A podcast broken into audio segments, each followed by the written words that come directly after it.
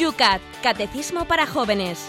Un programa dirigido por el obispo de San Sebastián, Monseñor José Ignacio Munilla.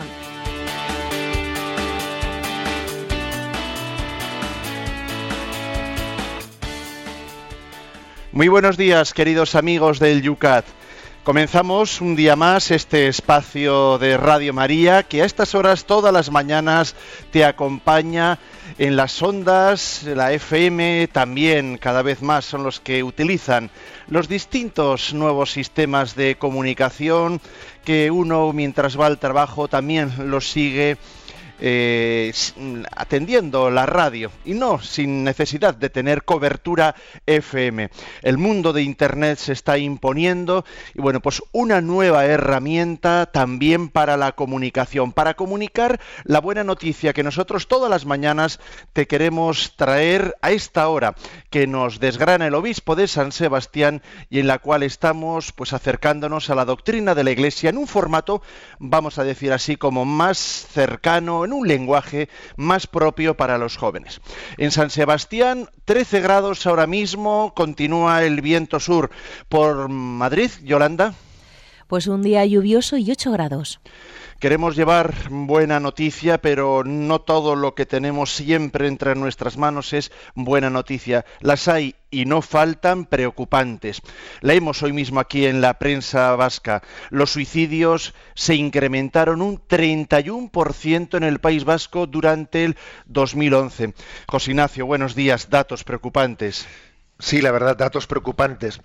Somos conscientes de que este suele ser uno de los datos tabú que muchas veces se oculta.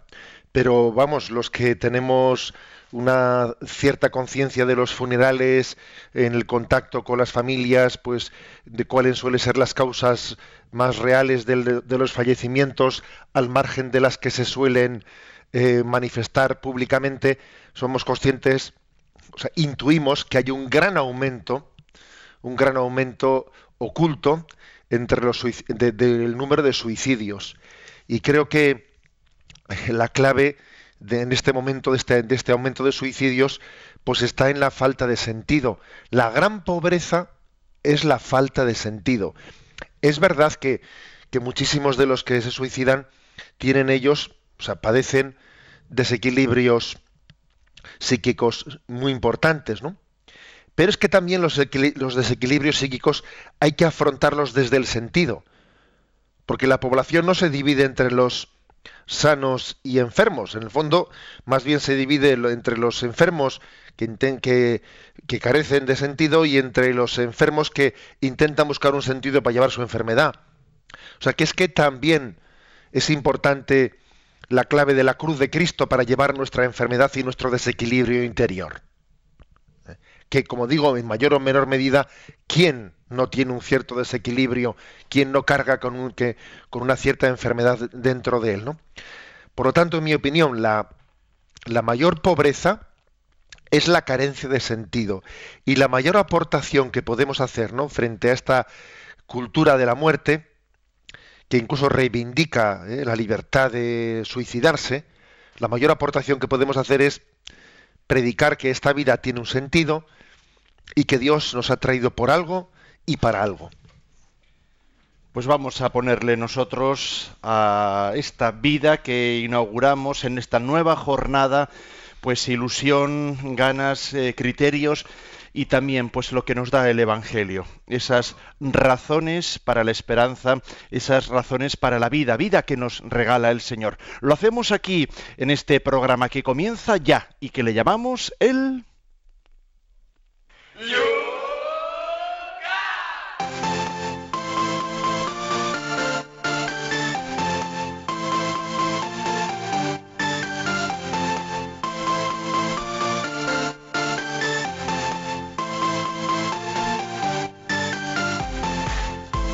como todos los días, empezamos con las preguntas que nos quedaban pendientes en la jornada de ayer. Y nos vamos a Pamplona para comenzar con atendiendo a Antonio Jesús. Dice así, Entiendo que cuando un sacerdote está llevando el viático a un enfermo, no puede estar seguro de si se trata del viático, es decir, si se trata de la última comunión, o habrá ocasión posterior para llevar la comunión a ese enfermo. ¿No es así? Nos pregunta. Sí, es así, obviamente. Pero vamos, no importa mucho. ¿eh? Quiero decir que el hecho de, de que sea con toda seguridad la última vez que recibe la comunión o que, o que, hay, o que vaya a haber posteriormente otra ocasión, no importa, porque digamos que la comunión se lleva como viático cuando en principio hay una presunción o hay una vocación de ello, ¿no? Eh, es decir, cuando uno dice, bueno, voy a recibir la comunión queriendo tener en ella eh, a la presencia viva de Cristo que me acompañe en este momento de mi vida, incluso en este posible tránsito a la vida eterna. Eh, pues uno, digamos, el hecho de que sea la última vez o no la última vez no es lo determinante, ¿no? Lo importante es la, el recibirla bajo el espíritu de decir, Señor, ven en este momento cumbre de mi vida a acompañarme y sé tú mi compañero de camino. ¿eh? Es curioso, ¿no? Pero así como los eh, ¿os acordáis como los egipcios, los faraones? Allí en las pirámides solían hacer pues unos, eh, pues unos lugares mortuorios en los que intentaban guardar todos sus tesoros, ¿no?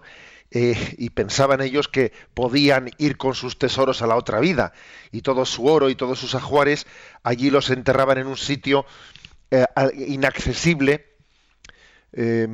pensaban ellos que se iban con eso a la otra vida nosotros, sin embargo, creemos que lo único que nos acompaña a la otra vida es Jesucristo. Por tanto, recibirle como viático en la Eucaristía es lo único que me llevo de esta vida es a Jesucristo. Con él, más, que, más que llevármelo, es que es él el que me lleva, que es distinto. ¿eh? O sea que quizás es, esa es la clave del viático. Más al norte, desde Santander, María nos dice, cuando una persona fallece de repente y ya no ha podido recibir la unción de enfermos, si la familia llama a un sacerdote para que se la dé, ¿hasta qué punto se puede recibir la unción de enfermos? ¿Es una unción de enfermos o se llama de otra manera? ¿Puede tener un valor para la persona difunta? Pregunta. Bien, cuando, un, cuando una persona ha fallecido no puede recibir la unción de enfermos. Los sacramentos son sacramentos de vivos, ¿eh? no de difuntos sí que es posible administrar en un caso extremo el sacramento de la unción cuando hay una duda razonable de si alguien todavía está vivo eh, o, ha fallecido. En, en, caso de duda, se puede administrar subcondiciones, que se dice no bajo condición. Pero cuando una persona ha fallecido no se debe de administrar el sacramento de la unción. En ese caso lo que se hace es pues, otra cosa distinta, hacer una oración pidiendo a Dios que encomiende su alma, em, pedir en ese momento pues, que, su alma sea acogida por Dios, em, pedir que salgan en su búsqueda en su, a su encuentro los santos ángeles, etcétera, es hacer una, una oración de encomendación del alma que, eh, y una oración pidiendo a Santa María, nuestra Madre, que sea abogada de gracia en el momento de presentarnos delante de Dios. Ahora nos vamos a Castellón. Desde allí Montserrat nos dice, tengo una amiga que a su madre le ha dado un infarto cerebral el pasado sábado 23 de febrero. Está todavía inconsciente desde entonces. ¿Es adecuado comentar a la familia que reciba la unción de enfermos? Son católicos, pero creo que practicantes no mucho. Espero vuestra respuesta, nos dice Montserrat. Pues es una ocasión de hacer un buen apostolado. ¿eh? Mm, ocurre a veces que cuando tenemos fe, pero justita, justita, pues a veces con el, momento en el que tenemos una, un familiar, pues eh, con una enfermedad grave, igual nos quedamos bloqueados, igual no, no tenemos la, la formación suficiente o o, los que, o el criterio suficientemente formado para llamar a un sacerdote, etcétera. Y entonces suele ser muy, muy frecuente que haya alguna otra persona del entorno familiar que, que, tiene más criterio, que tiene más formación, que no se ha quedado tan bloqueada, que es la que sugiere y dice, oye, ¿no habéis pensado en llamar a un sacerdote? Esto es frecuente y es un gran apostolado. ¿eh? Pocas cosas podemos hacer más importantes en esta vida que, bueno, ser instrumento para que alguien lógicamente tendrá, que ser la familia la, que lo decida, pero es que a veces no, se pide no por no quererlo, no por rechazarlo, sino, como digo, porque suele haber ciertos bloqueos en esos momentos, ¿no? Y hace falta una persona con un poco de criterio, con un poco de mano izquierda, con un poco de saber estar y saberlo sugerir, eh, y, por supuesto, ¿no? que creo que tenemos que estar los católicos atentos a esas ocasiones para hacer nuestro apostolado. Desde Madrid, mira lo que nos dice Marian. Dice, antes de ayer falleció nuestro padre y quisiera dar el testimonio del gran consuelo que fue para nosotros que unos días antes hubiera recibido la unción de enfermos, estando todos los hijos y nietos alrededor de su cama. Fue toda una catequesis para la familia difícilmente olvidable, dice Marian. Y le agradecemos que lo comparta con nosotros. Eh, le agradecemos mucho que ese momento, que yo me lo imagino solemne, en el que el padre se reúne de sus hijos, de sus nietos, no lo oculta, sino dice, a ver, yo quiero hacer de este momento un momento de catequesis. ¿eh? Y además, esto lo digo ahora por las personas mayores, que sé que a veces sufrís, sufrís porque veis que vuestros hijos, vuestros nietos no han recibido el testigo de la fe.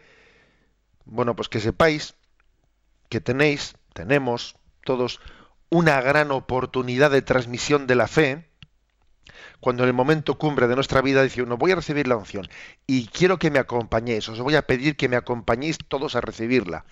Y llama a sus hijos y a sus nietos para que le, en ese momento participen de, de, esa, de ese momento de fe. Pues es posible que eh, pues la fe que uno no ha conseguido transmitirles en otros momentos de la vida, sin embargo, sirviéndose de esa catequesis viviente, pues es que puede ser un momento de gracia para transmitir la fe en el seno de la familia. Y además tiene algo, algo parecido a, esa imagen de Jesucristo en la cruz, que en el último momento transmite sus voluntades, ¿no? Mujer, ahí tienes a tu hijo, hijo, ahí tienes a tu madre. Eh, eh, quiero decir que igual que Jesús reunió a los que más quería en torno a él en la cruz, en el Monte Calvario, eh, también la imagen de un cristiano entregando su vida al Padre, pero al mismo tiempo convocando y manifestando sus últimas voluntades, pues es muy potente ¿eh? y, y, tiene una gran capacidad de catequesis y de dar un testimonio de fe dentro de la familia. Chomin desde Bilbao. En nuestra parroquia se celebra comunitariamente el sacramento de la unción de enfermos en uno de los domingos de Pascua. ¿Qué juicio tiene usted sobre ello? Y luego otra pregunta. Eh, ¿Cada cuánto tiempo es prudente volver a recibir este sacramento? Algunos dicen que anualmente, otros dicen que cada dos años. ¿Qué le decimos a Chamín? Bueno, eh, puede ser, sí. O sea, la, Iglesia sí que da eh, el permiso, o sea, está bendecido por la Iglesia el que se administre el sacramento de la unción de forma comunitaria, o sea, que haya un domingo concreto en el que se haya hecho un llamamiento y puedan recibirlo, pues eso, ¿no? Por cinco personas, diez personas, o sea, eso es, lícito, es correcto. Eh, tiene un riesgo, ¿eh? un riesgo que es precisamente aquí lo que ya sugiere un poco Chomi, ¿no? Bueno, ¿y esto entonces qué se hace? ¿Todos los años? ¿Cada dos años? Hombre, a ver, no, no trivialicemos la cosa, ¿eh? Porque obviamente el sacramento de la unción no es como un cumplimiento pascual. Esas personas que lo celebran y lo celebran comunitariamente, se entiende que tiene que ser bien porque a uno le coincide una, una operación, porque otro está con una enfermedad grave, porque otros por el peso de los años eh, han decidido recibirlo, pero no es cuestión de que todos los años voy a recibir la unción, porque entonces pierde el sentido que tiene de, de vivir un momento clave ante la enfermedad, ante la muerte. Mm, ante, una operación, ante, un, ante el peso de los años, no parece prudente que, si no hay una razón objetiva, se vuelva a recibir el sacramento de la unción el año siguiente o dos años después. No, o, o, tres años después, no. Si está recibido el sacramento de la unción, pues para volver a recibirlo tiene que haber habido otra enfermedad o un agravamiento del anterior o una razón objetiva, ¿no? Para que no caigamos un poco en la trivialidad. Recuerdo una ocasión una persona que dijo, pues es que fui a la parroquia y vi que había, había mm, se administraba el sacramento de la unción. Entonces, como vi que algunos lo, lo recibían, pues otros cuantos nos animamos durante la celebración y nos pusimos en la fila y también lo recibimos.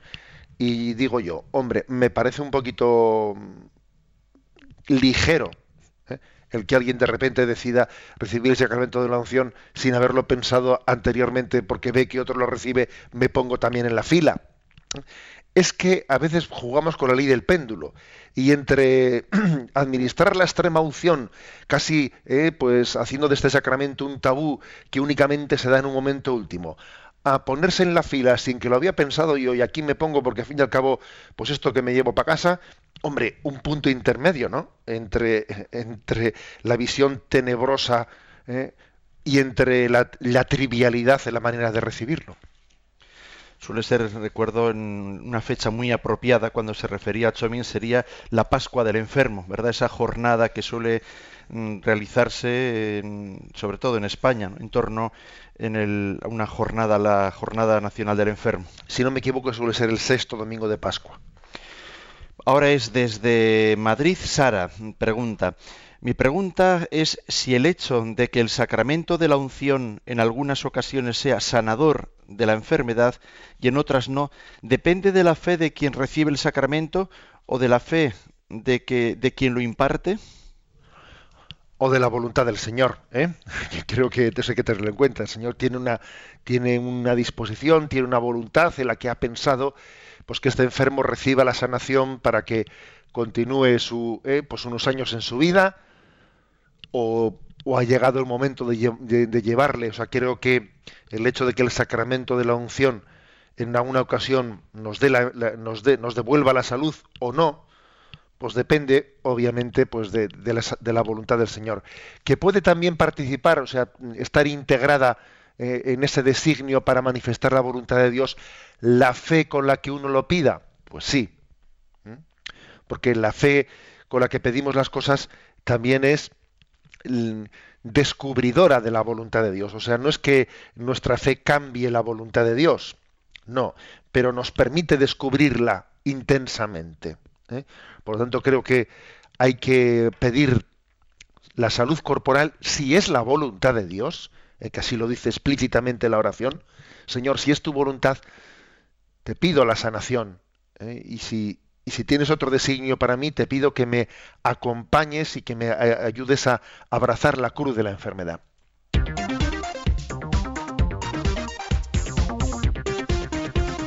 Ocho y diecisiete minutos, siete y diecisiete minutos en las Islas Canarias. Sintonizas Radio María. El Yucat desgrana su primer número del día de hoy, el 248. Dice así este punto.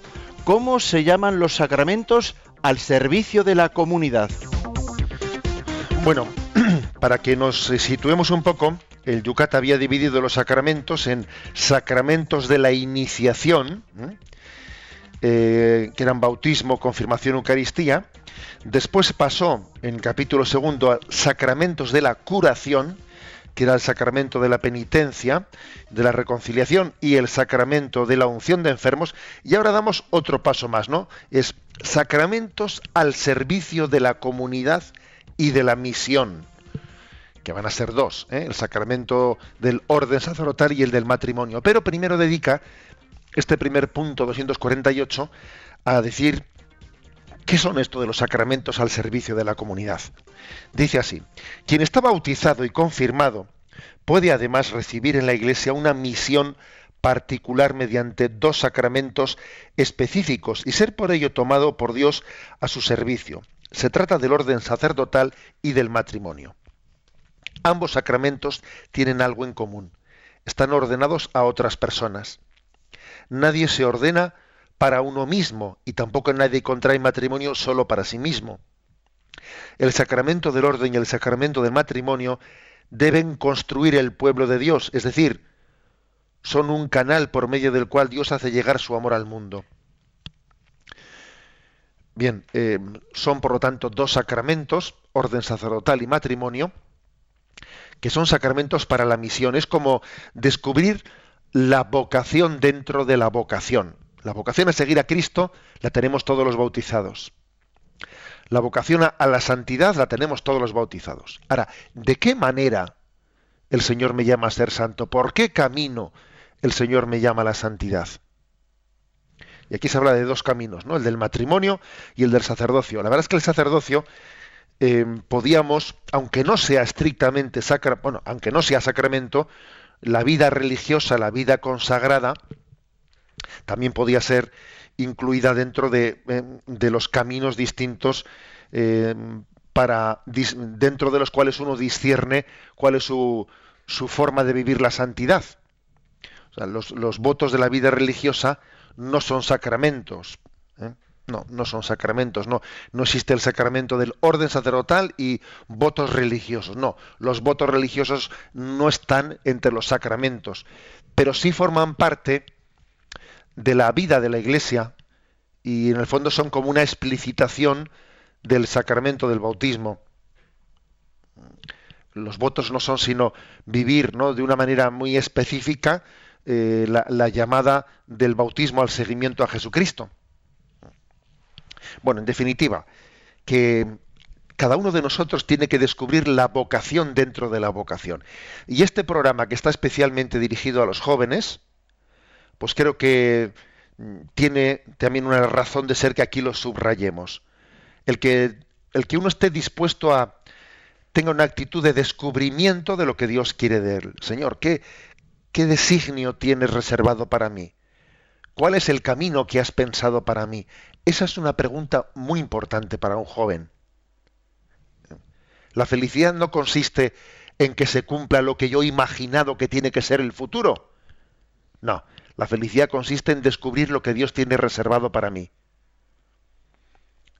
Y, y, tener esto claro es importantísimo, porque hay gente que sufre muchísimo pues porque yo es que me había imaginado que iba a casarme y entonces no aparece la novia y entonces no esto y entonces estoy sufriendo porque mi vocación se frustra. Pero ¿cómo que se frustra? Es que ¿quién te había dicho a ti que tú eh, que tu vocación pasaba por el matrimonio? ¿Solo pensabas tú? O u otra situación concreta, ¿no? En la que alguien había imaginado algo y no termina de acontecer. Es que la felicidad no consiste en que se cumplan nuestros sueños, sino en adecuar nuestra voluntad a la voluntad de Dios. Es que esa es la clave, es que tenemos que, que fundamentar nuestra la casa sobre roca y no sobre arena. Y la roca para fundamentar, para cimentar la, nuestra vida es la voluntad de Dios, que no son mis sueños. Los sueños no son roca. La roca es la voluntad de Dios, ¿no? Bien, pues esta es la, actitud de partida. Cuando uno dice, Señor, ¿cuál es tu designio? ¿Cuál es el camino que tú has pensado para mí? Bueno, pues el Señor te acompaña. ¿eh? Y sea a través de unos votos, sea a través de una consagración, sea a través de, del sacramento del matrimonio, sea a través del orden sacerdotal. O incluso, fijaros bien, y alguien dirá, ¿y qué pasa con los solteros? Con los solteros, que nos quedamos en territorio de nadie. ¿eh? Pues bueno, pues mira, aunque no haya un sacramento de la soltería, ¿eh? también existe una vocación de vida que, consiste en vivir, en vivir eh, la consagración bautismal, vivirla en una entrega eh, pues imagínate el cuidado de tus padres, en tu apostolado, en el servicio de la iglesia. Es decir, también es una vocación dentro de la vocación, el descubrir tu propio carisma, desde los talentos que has recibido, ver, bueno, cómo discierno la voluntad de Dios en mi, en mi vida. Incluso estoy hablando del caso, el caso que seguro que habrá muchos oyentes que digan, es que claro, yo no me, no me quedo incluido ni, ni en el caso del matrimonio, que se me están pasando los años y no, y no parece que, que el Señor tenga reservado para mí pues un caso de, o sea, una vocación al matrimonio, ni, ni me veo en el sacerdocio o la vida consagrada. Existe ciertamente, ¿no? existe ciertamente una vocación para cada uno de nosotros, e incluso en la soltería hay que descubrirla.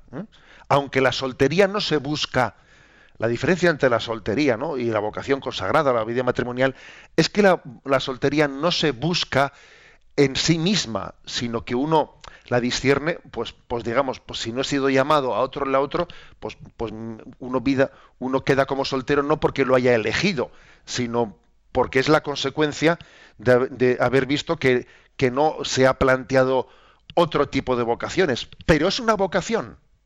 Es una vocación, en el sentido de que mm, yo he buscado limpiamente la voluntad de Dios y por lo tanto, en ese sentido, aunque no sea explícitamente elegida, la soltería sí es una vocación en cuanto que es acogida, aceptada.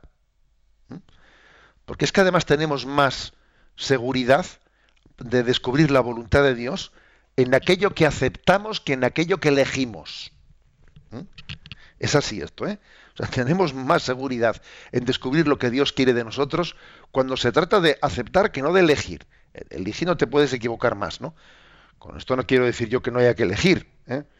pero lo digo para que entendamos que todos, tienen, todos ¿no? tenemos un designio de Dios para cada uno de nosotros que tenemos que descubrir.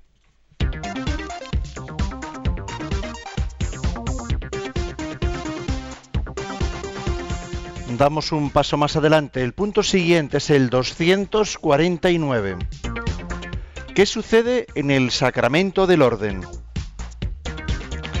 Sacramento del orden. Quien es ordenado recibe un don del Espíritu Santo, que le confiere un poder sagrado y que le es otorgado por Cristo por medio del obispo. Ser presbítero o sacerdote no supone únicamente asumir una función o un cargo. Mediante el orden, el sacerdote recibe como don una fuerza particular y una misión en favor de sus hermanos en la fe. Bueno, pasamos ahora pues a este sacramento del orden sacerdotal.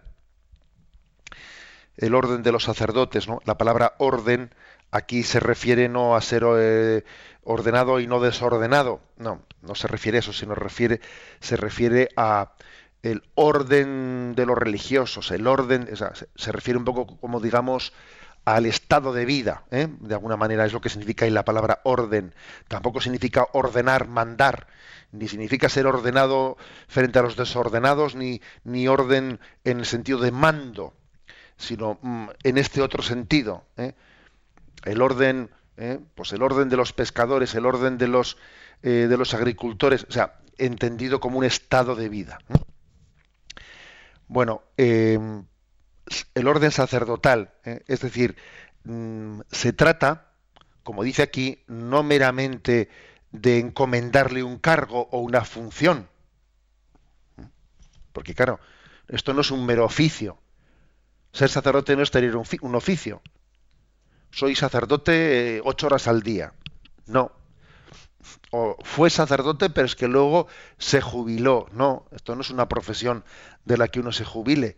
O sea, uno es sacerdote para siempre. Es decir, es configurado con Jesucristo.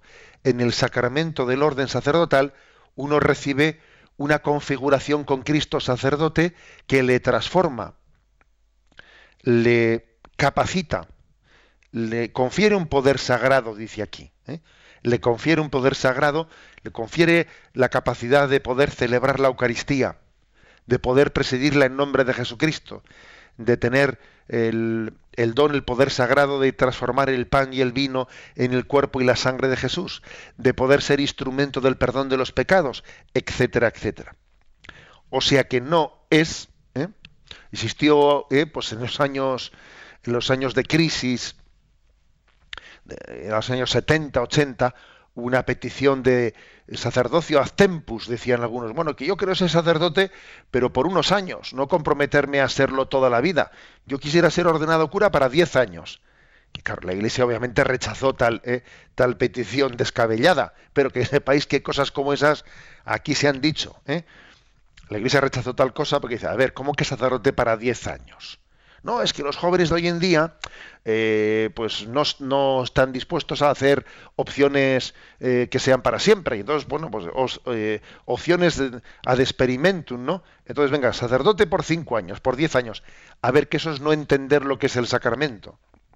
Que no es recibir una encomienda, que es que es ser mm, transformado interiormente, que es que uno es sacerdote para siempre, por toda la eternidad, no puede serlo por diez años ser configurado con, con Jesucristo. Eh, luego, decir que ese don que recibe le desapropia de sí mismo, no se posee en propiedad. Un sacerdote no se posee en propiedad a sí mismo, es instrumento de Cristo para la vida del mundo. Y por eso es enviado. Vete aquí, vete allá, eh, ve y predica. No te posees en propiedad a ti mismo. Es así, igual que también pasa en el matrimonio, porque tú no eres únicamente de ti, eres de, tu esposa y de tus hijos. Eso es bastante claro, ¿no? ¿Eh? Además se dice mi esposa, mi marido, cuando, y, se dice mi, ¿eh? O sea, que es que queda bastante claro que, que el otro, el otro ya no hace lo que le dé la gana, ¿eh? Es mi esposa, es mi esposo. Bueno, pues algo así pasa también en el sacerdocio. Uno no se posee en propiedad, es sacerdote de Cristo y por lo tanto es enviado al servicio mm, de la comunidad y es enviado por la Iglesia porque ha sido configurado con Cristo para poder prolongar su ministerio, el ministerio de Jesucristo, a través de los tiempos y en todos los lugares.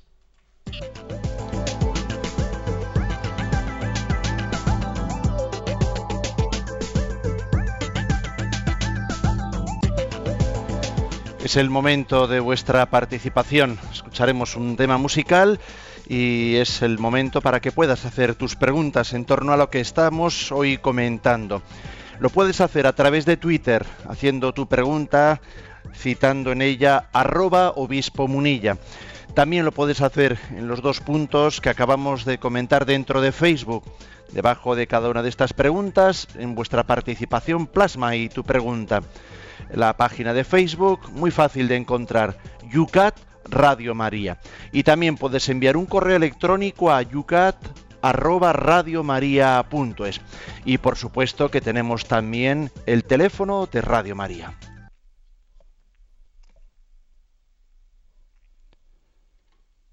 El teléfono es este.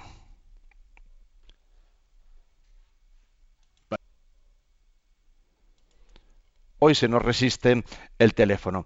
Vamos a tener un tema musical que nos ayude también en este momento mientras que participáis con vuestras preguntas. Recordamos ese amor de Dios que nos da la vida a través de los sacramentos que estamos comentando ahora mismo. Yo he venido a dar vida.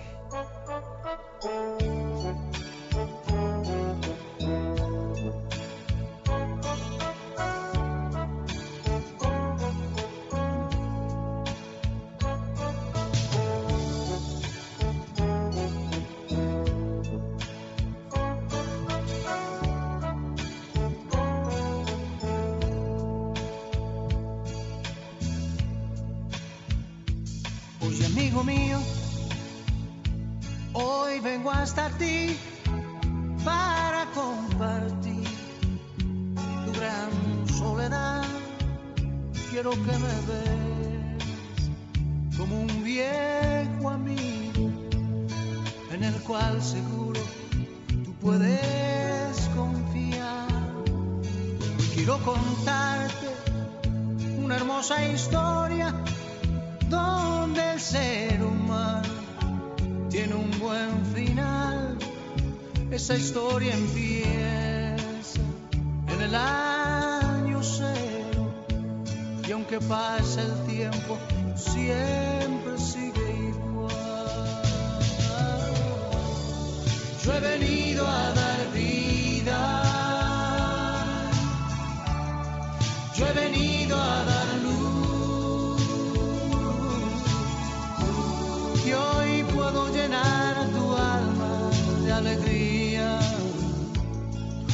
que yo soy Jesús.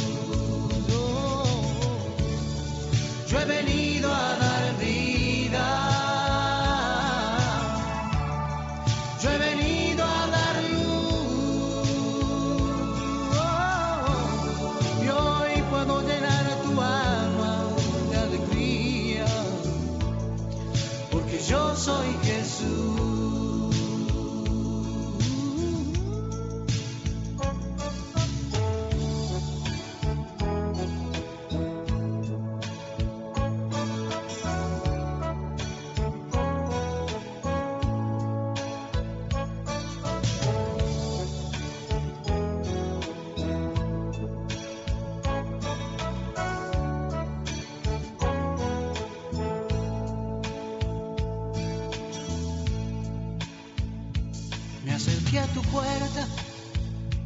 Fueron muchas veces a charlar contigo, pero nunca estás, aunque entre nosotros no puedes mentirme. Me diste la espalda y rehusaste hablar, pero no quisiera seguir mi camino este mundo te está haciendo mal, que cada momento se hace más pesado. Déjame ayudarte, ya no dudes más. Yo he venido a dar vida. Yo he venido a dar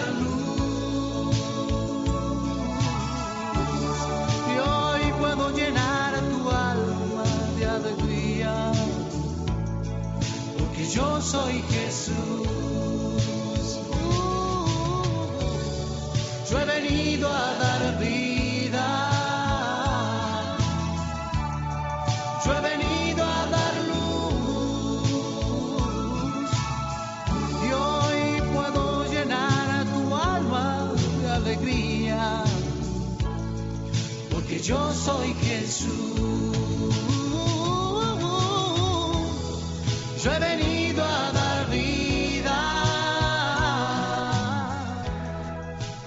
Estamos leyendo aquí en Facebook lo que están compartiendo nuestros oyentes y hay cosas eh, preciosas. Hay comentarios, por ejemplo, de esta explicación, digamos así, misionera que nos daba en el primer punto del Facebook. Marian nos dice, qué bonito, no recuerdo que nadie me haya hablado del matrimonio de esta manera. ¿Cómo me alegra leerlo? Nos dice Marian. También Nelly dice, da un testimonio.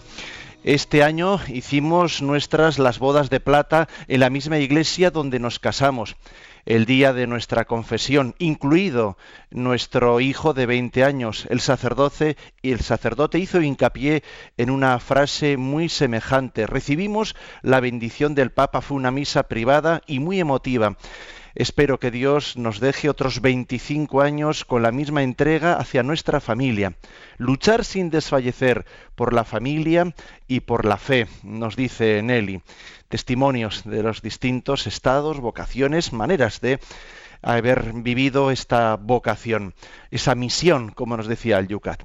Pablo nos pregunta, José Ignacio, entonces podríamos decir que el orden sacerdotal y el matrimonio es como el dúo dinámico, el primero se apoya en el segundo y el segundo en el primero, pregunta por ese tándem entre ambas vocaciones.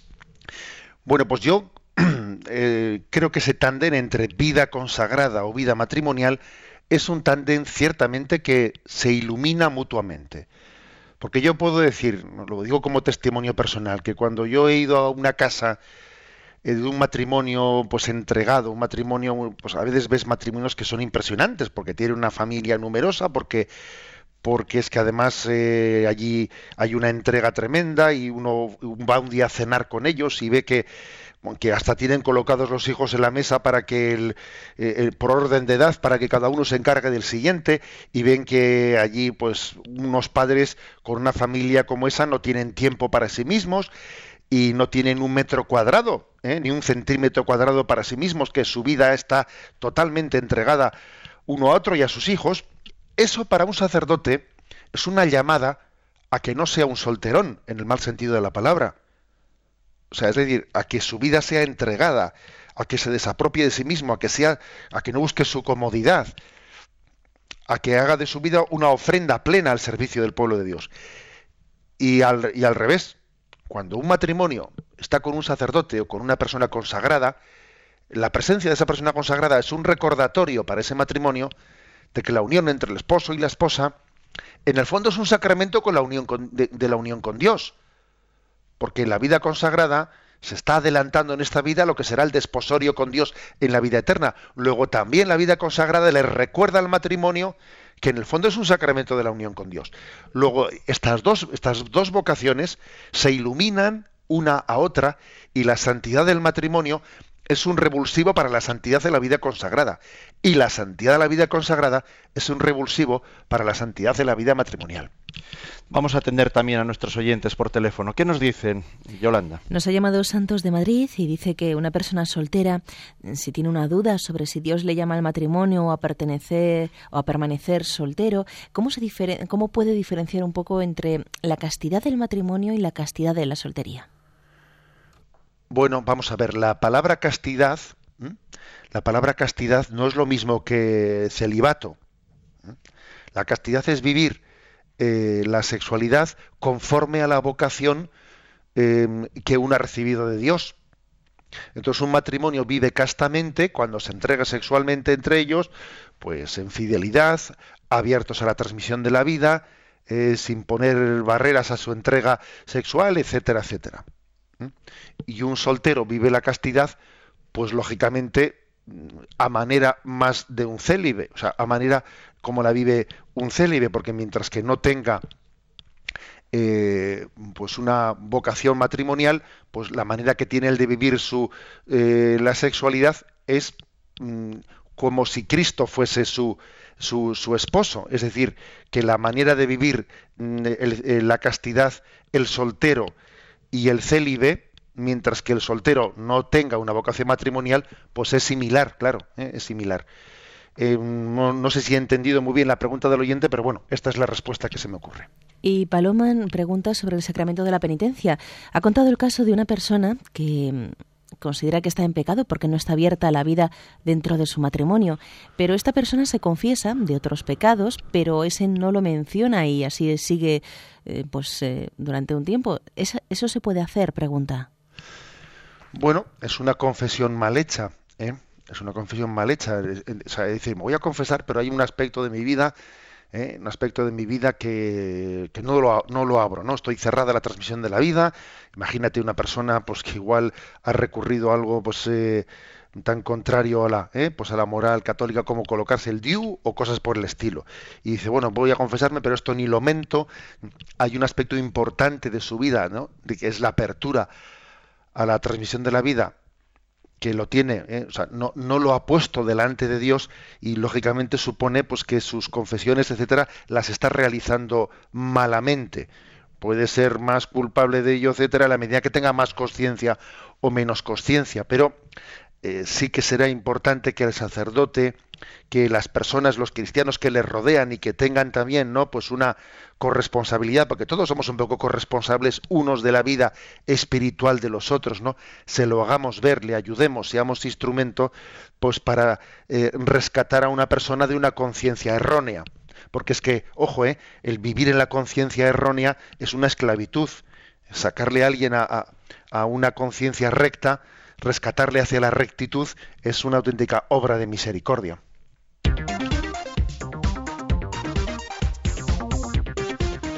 8 y 43 minutos, 7 y 43 minutos en las Islas Canarias, un paso más en el Yucat. Punto 250. ¿Cómo entiende la Iglesia el sacramento del orden? Los sacerdotes de la antigua alianza consideraban su tarea la mediación entre lo eclesial, perdón, lo celestial y lo terreno, entre Dios y su pueblo puesto que Cristo es el único mediador entre Dios y los hombres, es Él quien ha cumplido y finalizado ese sacerdocio. Después de Cristo solo puede existir un sacerdocio ordenado en Cristo, en el sacrificio de Cristo en la cruz y a través de la vocación de Cristo y la misión apostólica.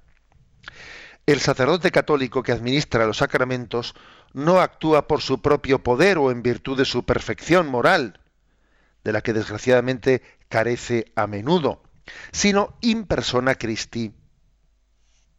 El sacramento del orden le confiere el poder transformador, sanador y salvífico de Cristo. Dado que un sacerdote no tiene nada por sí mismo, es ante todo un servidor. De aquí que un signo para reconocer un auténtico sacerdote sea el asombro humilde ante su propia vocación. Bueno, mm, habla, presenta el sacerdocio en este punto 250 bajo la imagen de la mediación entre Dios y el hombre.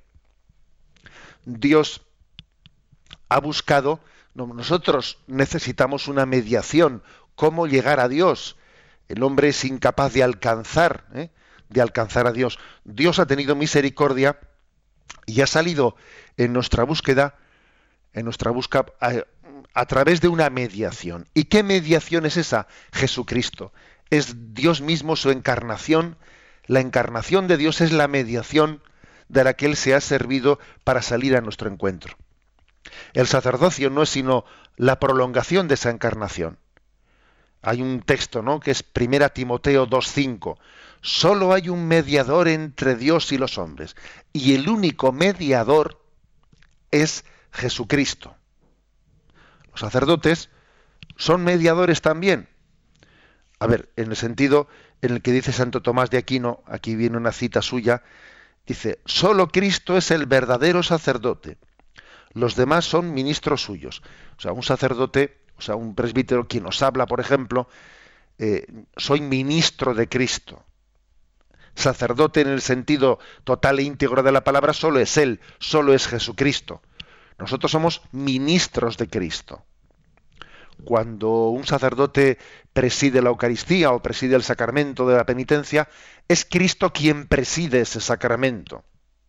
El Cristo glorioso, el único sacerdote. Y nosotros somos ministros, lo administramos, administramos, pero el que lo preside es el Cristo glorioso. O sea, sacerdote solo hay uno, Jesucristo, único y eterno, sumo y eterno sacerdote, se dice también, ¿no? En la fiesta litúrgica. Es el único y eterno sacerdote. Los demás somos ministros suyos. Administramos, pero no, pero el que preside el que es la fuente, ¿eh? el conducto de la gracia es, es Él. Por eso la, ¿eh? la, acusación que suele hacer el mundo protestante al, al catolicismo diciendo que, eh, que, el catolicismo ha metido otras mediaciones entre Dios y el hombre y ha quitado a Jesucristo del lugar central de ser el único mediador. A ver, esa acusación no es cierta. Porque es que, claro, la mediación la entendemos únicamente en cuanto que está visibilizando la mediación de Jesucristo, pero no en el sentido que es un paralelo. un sacerdote no es un paralelo de Jesucristo, que paralelamente no somos nada. O sea, visibilizamos, somos ministros de Cristo. Pero aquí no hay varias mediaciones, solamente es la mediación de Jesucristo. Y la clave está en decir que el sacerdote actúa in persona Christi, o sea, actúa en nombre, en nombre de Jesucristo. O sea, no, no actúa, no hace algo a título particular. Es ante todo un servidor. Un servidor. Es un enviado. Antes he hablado yo eso de que he utilizado el término de, una desapropiación. No, no, no, se posee a sí mismo en propiedad. ¿eh? Es de Cristo y de Cristo es para el mundo. Ser de Cristo ser poseídos por Él, ser configurados por Él, para ser enviados por Él al servicio, al servicio de la salvación del mundo. Esto es lo que es, ¿no? Lo que es el, el sacerdote.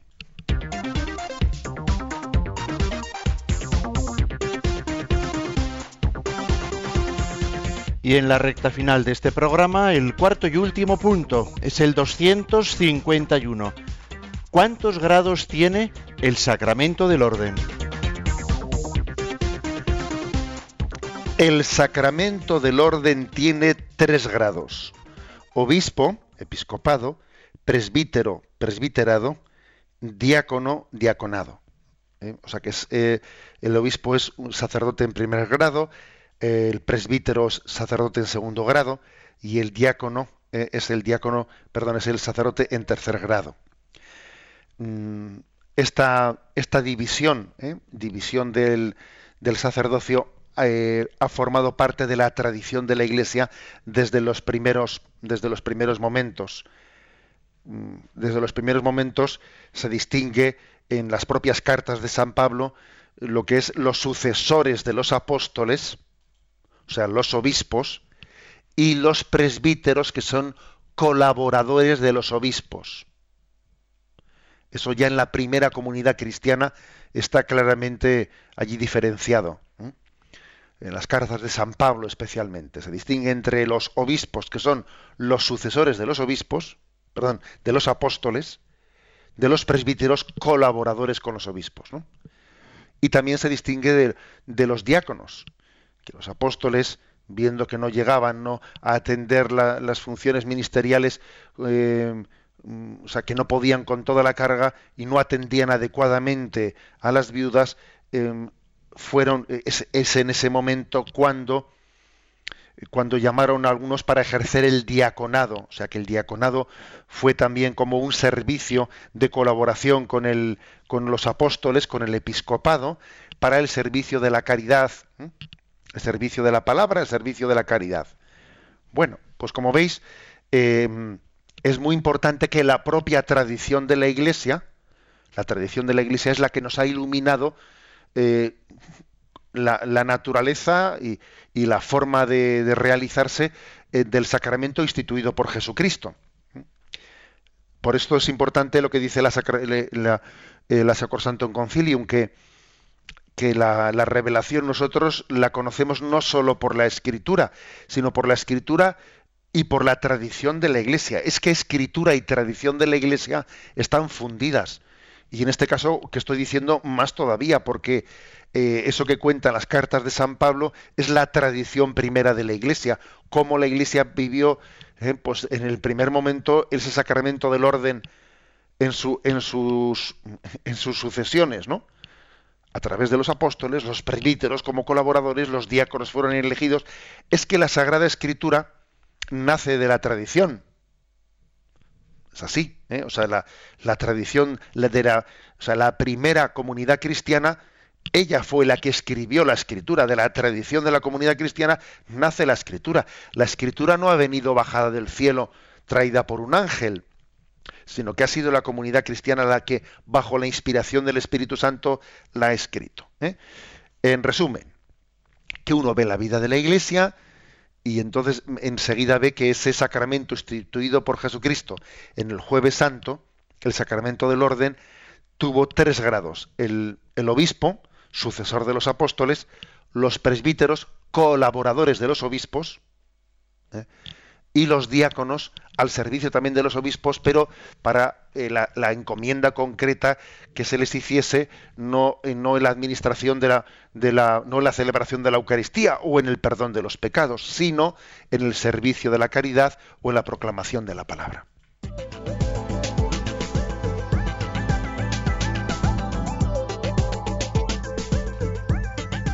Vamos a aprovechar estos últimos minutos del programa para atender a nuestros oyentes vuestra participación por los canales habituales que os estamos recordando constantemente.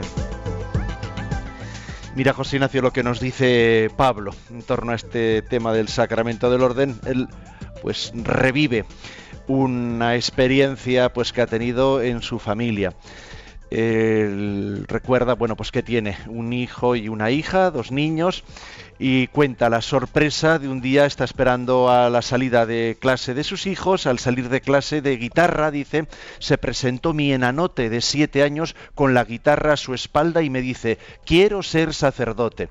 De verdad que me quedé de piedra, dice, sentí mucha alegría y al mismo tiempo dice tristeza. Y ahí nos hace una, una pregunta, ¿no? Por si la vocación se nace o se hace. ¿eh? Y también, bueno, pues pregunta, tiene un poquito de curiosidad, eh, quiere saber también pues eh, con qué edad partió la vocación del obispo. No sé si la quiere comparar con la de su hijo de siete años. Con la del enanote que dice. El enanote. bueno, vamos a ver, la verdad es que la pregunta, eh, ¿una vocación se nace o se hace? A ver, Dios tiene un designio eterno.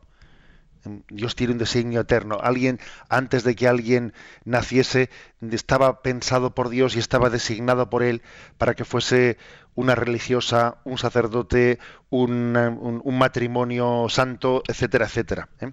Ahora es verdad que uno tiene que irlo descubriendo. Dios tiene un designio eterno, pero hay una pedagogía en el, en el descubrimiento del designio eterno del Señor. ¿eh? Luego la vocación está en el corazón de Dios y tenemos que irla descubriendo. ¿eh? Y con respecto un poco pues, a mi caso personal, os voy a decir que cuando fui al seminario, teníamos todos una cierta curiosidad en ver, en comparar tu, tu, historia personal con la de los demás.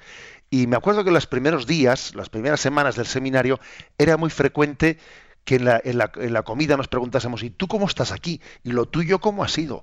¿Y lo tuyo cómo ha sido? Porque claro, nos habíamos conocido en el seminario, ¿no? Y cada uno quería saber la historia de los demás.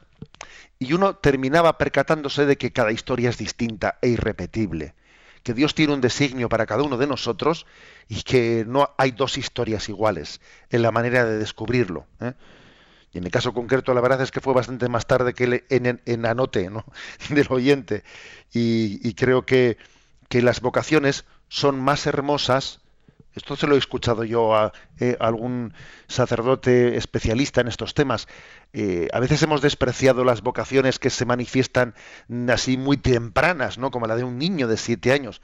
Y la vocación de un niño de siete años puede ser muy auténtica porque si, si, Dios ha tenido la capacidad de, o sea, si Dios ha querido manifestárselo tan pronto a ese niño, pues es que es porque puede tener un designio muy especial con él. ¿eh? O sea que hay que cuidar toda posible vocación de Dios como, como oro en paño.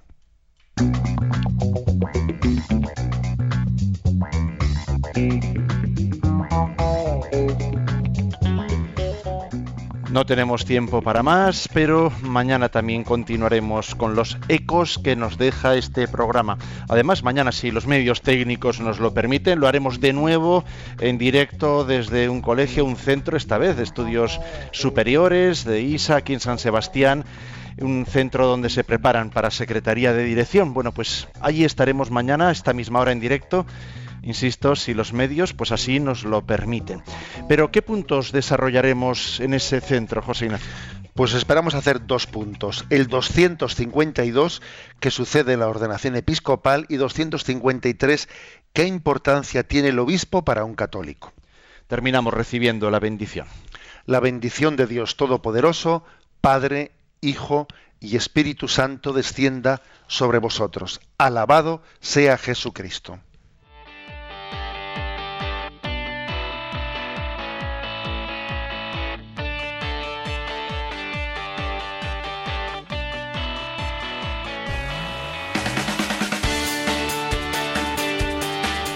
Y así finaliza en Radio María Yucat, un programa dirigido por el obispo de San Sebastián, Monseñor José Ignacio Monilla.